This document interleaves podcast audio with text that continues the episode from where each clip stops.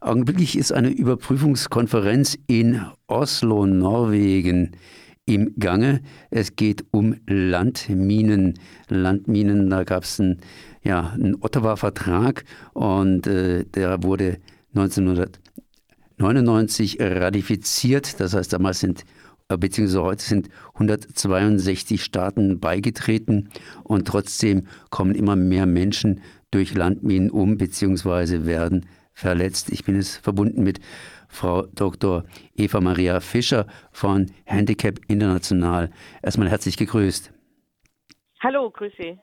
Sie sind gerade in Norwegen auf dieser Konferenz.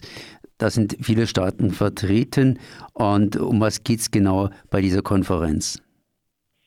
Na, es geht, äh, es ist eine Überprüfungskonferenz, das heißt, äh, die verschiedenen äh, Bestimmungen des Vertrags werden nacheinander durchgegangen und man schaut, was äh, muss doch passieren, was ist passiert. Man gibt sich alle fünf Jahre auf so einer Überprüfungskonferenz einen Aktionsplan. Der letzte ist eben jetzt vor fünf Jahren da und jetzt wird geprüft, ist alles erledigt und äh, wie geht's weiter.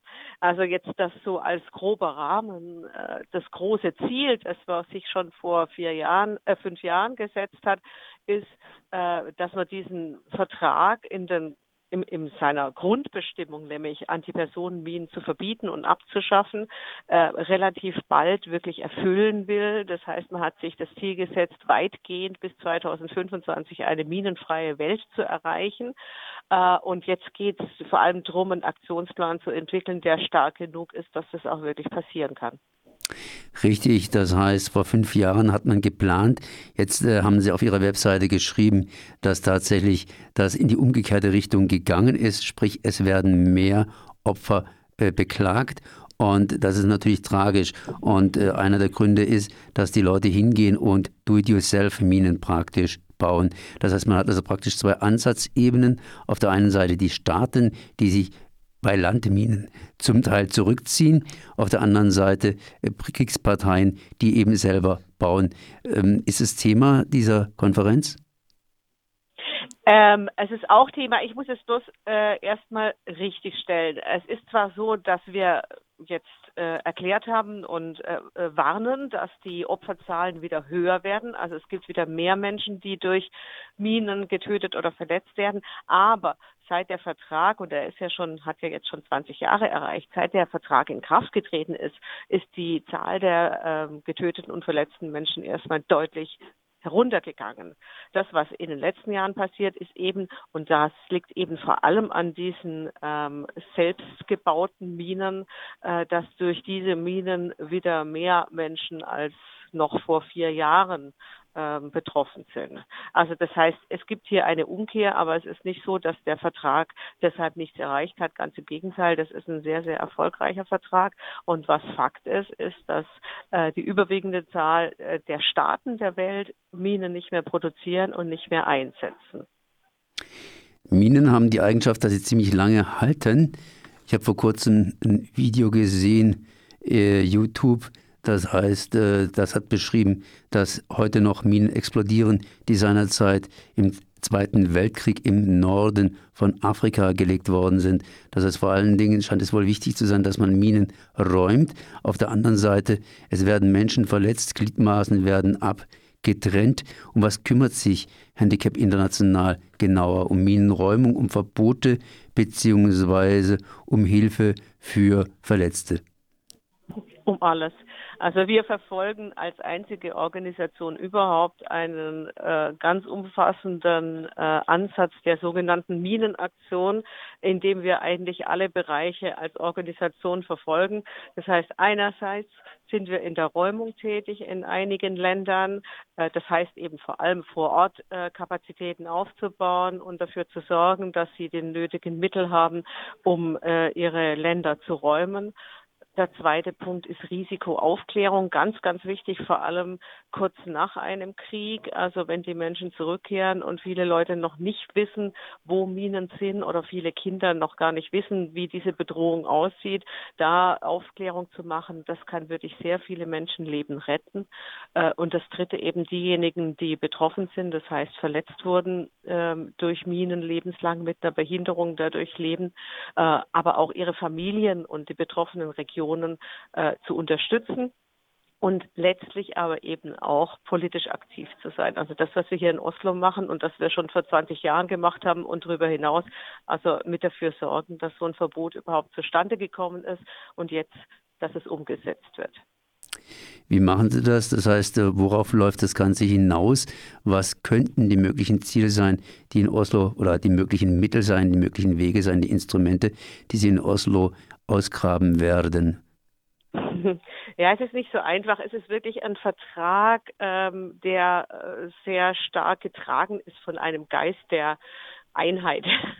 Äh, das heißt, die Staaten, äh, die prinzipiell den Vertrag unterschrieben haben, äh, haben das Gefühl und wollen auch dieses Gefühl aufrechterhalten, wir arbeiten alle an einem gemeinsamen Ziel. Deshalb hat man sich auch das einstimmig das gemeinsame Ziel gesetzt, eine minenfreie Welt bis 2025.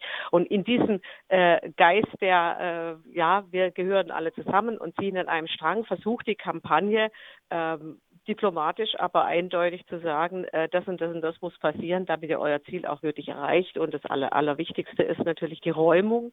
Ähm, minenfreie Welt äh, passiert nicht von allein. Das heißt, es gibt viele Länder, die brauchen ganz klare Unterstützung. Die müssen aber auch selber aktiv werden, konkrete Pläne vorlegen ähm, und äh, wenn sie nicht genügend Mittel haben, auf andere Staaten zugehen und die Mittel einfordern, sie, was der Vertrag letztlich auch ähm, wozu er einen Rahmen bietet.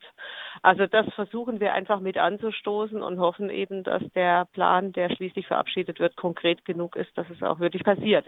Wobei, wenn ich das noch sagen darf, minenfreie Welt gilt natürlich für fast alle Länder, ist für fast alle Länder möglich, aber die Länder, in denen aktuell noch Konflikte sind, wo zum Teil einfach nicht geräumt werden kann, weil offener Krieg herrscht, äh, die Länder äh, können natürlich nicht unbedingt bis 2025 minenfrei sein. Ein ambitionierter Plan, der allerdings, äh, wie wir vorhin festgestellt haben, zumindest durch improvisierte Minen natürlich unterlaufen mhm. wird.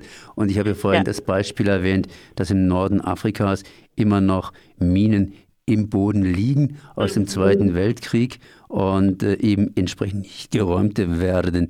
Inwiefern ist Deutschland da involviert? Im Norden Afrikas stand ja auch die Reichswehr und hat entsprechend hier mitgemischt. Das heißt, hilft hier Deutschland? Ähm, es ist so, dass dieser Vertrag, und das ist vielleicht von außen gesehen manchmal nicht, nicht leicht zu verstehen, es gibt nicht das unmittelbare Verursacherprinzip. Das heißt, letztlich äh, sind die Staaten selber äh, verantwortlich, dass die Minen auf ihrem äh, Gebiet geräumt werden, aber gleichzeitig sind alle Staaten, die es die die Möglichkeit haben, also das nötige Geld haben, äh, dazu verpflichtet, alle Staaten, die es brauchen, zu unterstützen. Insofern geht es jetzt nicht so direkt, äh, ein Staat hat hier Minen gelegt und äh, muss hier dann wieder räumen, aber äh, Deutschland ist einer der fünf größten Geldgeber für Minenräumung überhaupt. Also das heißt, die deutsche Regierung finanziert in vielen Ländern äh, Minenräumung, übrigens auch Staaten, also der allergrößte Geldgeber für Minenräumung. Äh, ähm, äh, sind die USA und USA ist immer noch nicht Mitglied dieses Vertrags. Aber wir sehen eben bei den USA an ihrem Beispiel, dass sie sehr, sehr vieles umsetzen, was der Vertrag beschlossen hat, obwohl sie nicht unterschrieben haben, einfach weil es die allermeisten Partnerstaaten von ihnen gemacht haben. Das ist auf jeden Fall schön. Sie haben auch gesagt, dass Sie entsprechend hier äh, Menschen, die von Minen verletzt worden sind, dass Sie denen auch helfen. Inwiefern helfen Sie denen? Ähm, ja, zunächst mal ist es eben auch so, und das ist ganz, ganz wichtig, dass, äh, dass in diesem Vertrag äh, aufgenommen wurde, dass die Staaten verpflichtet sind, den betroffenen Menschen äh, zu helfen. Und dass die äh, betroffenen Menschen, also wer sind die Opfer, dass das auch äh, relativ klar definiert ist und darüber hinausgeht über den Einzelnen, der verletzt wurde, äh, sondern eben auch die Familien äh, derer oder die Communities, die durch Minenfelder äh, direkt betroffen sind, das mit ein bezieht. Und insofern ist das die sogenannte Opferhilfe, man versucht ja eigentlich ähm, außerhalb des Vertrags den Begriff Opfer eher zu vermeiden, aber diese sogenannte Opferhilfe ist sehr umfassend. Das heißt, es geht einerseits darum, für die Menschen, die zum Beispiel ein Bein verloren haben beim Minenunfall, äh, Rehabilitationseinrichtungen aufzubauen, weil diese Menschen werden, solange sie leben, alle paar Jahre eine neue Prothese brauchen. Ähm, Sie brauchen Rehabilitationsunterstützung, aber eben es müssen auch Strukturen geschaffen werden, dass diese Menschen die Möglichkeit haben, wieder zur Schule zu gehen oder zur Arbeit zu gehen, dass sie die Möglichkeit haben, ihre Familien zu ernähren. Äh, das alles ist eine Verpflichtung für die Staaten und wir als Organisation Handicap International ähm, arbeitet eben vor allem mit Organisationen von Menschen mit Behinderung, sich selber zu organisieren, um das zu pushen und um die Strukturen aufzubauen und äh, zu schauen, dass ihnen zu ihrem Recht verholfen wird. So, Frau Eva Maria Fischer von Handicap International, die sich augenblicklich auf der Überprüfungskonferenz in Oslo befindet. Überprüfung des Ottawa-Vertrags, Weiterentwicklung des Ottawa-Vertrages. Und da wünsche ich mal ja, viel Erfolg auf jeden Fall. Und Dankeschön. ich nehme mal an, dass auch entsprechend Spenden für Handicap International erwünscht sind. Auf jeden Fall, immer gerne. Dann sage ich mal viel Erfolg. Auf Wiedersehen. Dankeschön. Wiederhören.